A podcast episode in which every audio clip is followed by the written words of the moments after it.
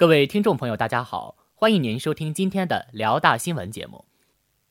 今天是二零一四年五月二十六号，星期一，农历四月二十八。首先，请您收听内容提要。图书馆邀请副校长徐平教授做客浸润书香讲坛。团市委副书记赵永胜一行来我校调研。大型现场心理咨询与心理测量活动成功开展。接下来，请您收听本次节目的详细内容。大学之声消息：五月二十二号下午，浸润书香讲坛在蒲河校区校部办公楼一一三报告厅举行。副校长徐平教授做了题为“让读书成为一种生活方式”的精彩报告。报告会由图书馆党总支书记高健主持，图书馆馆长刘宁宁教授、部分院系总支书记、副书记、部分研究生、本科生以及读书节期间获得奖励的学生参加了报告会。徐平教授首先从教育的概念出发，阐释了大学之前教为主导，以被动学习和机械记忆为主。以及大学之后，教退为其次，主动学习变为主导的学习方式。然后重点阐释了大学人才培养的五大功能，即引领学生昂扬向上的精神气质，培养多元宏阔的知识视域，培养清明淡定的人生态度，为大学生成长提供理性道德以及提供专业教育。报告引经据典，多次引用自然科学中的事例，讲述了知识间的共通及相容性，让同学领略到了徐平教授广阔的知识视野和深厚的知识素养，将知识升华为知识，将知识升华为智慧。徐平教授以此鼓励同学们要广泛阅读，超越专业局限，让读书成为一种生活方式，要把人生最灿烂的时光留在大学校园。本台记者张驰报道。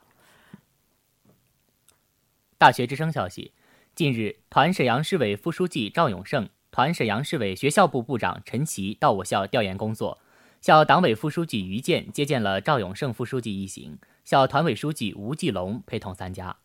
谈话中，于健副书记对团沈阳市委长期以来帮助与支持辽宁大学团学工作表达了感谢，同时表示学校党委高度重视和关心共青团工作，一定全力支持校团委开展好青年工作。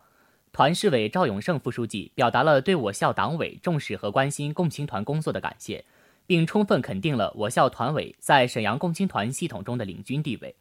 高度评价了我校各级团组织的优秀工作成果。双方还就高校共青团工作的创新发展交换了意见。随后，赵永胜副书记一行在蒲河校区机关楼二零四会议室进行了调研座谈，校团委书记吴继龙、校团委副书记连泽绵。团委全体工作人员以及学院团委书记代表、学生代表十余人共同参加了座谈会。座谈会紧紧围绕团的自身建设、服务青年学生的能力建设、学生会组织的规范与管理和大学生社会实践工作的开展等进行了深入的交流。最后，赵永胜副书记通过座谈的代表向全校团员青年表达问候，向工作在第一线的团干部表示感谢，同时希望辽宁大学团委再接再厉。为全市高校共青团组织做好表率。本台记者张驰报道。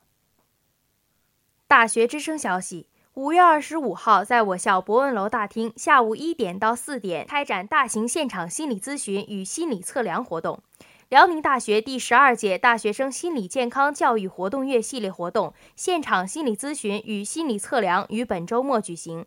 心理咨询中心聘请了多位校外心理咨询专家，现场为同学们答疑解惑。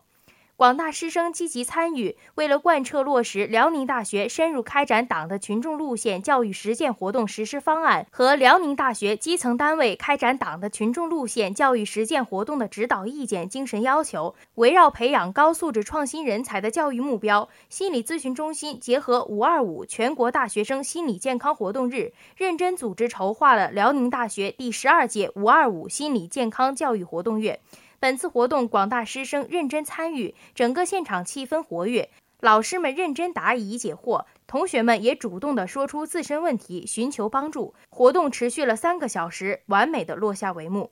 本次活动宣传了心理健康知识，强化了学生心理健康意识，营造了良好的校园氛围，为学校的校园文化建设注入了一股新鲜活力。本台记者白云报道。今天的节目就为您播放到这里。感谢导播金子毅，编。辑侯健，播音孙威、张蕊。接下来欢迎您收听本台的其他节目。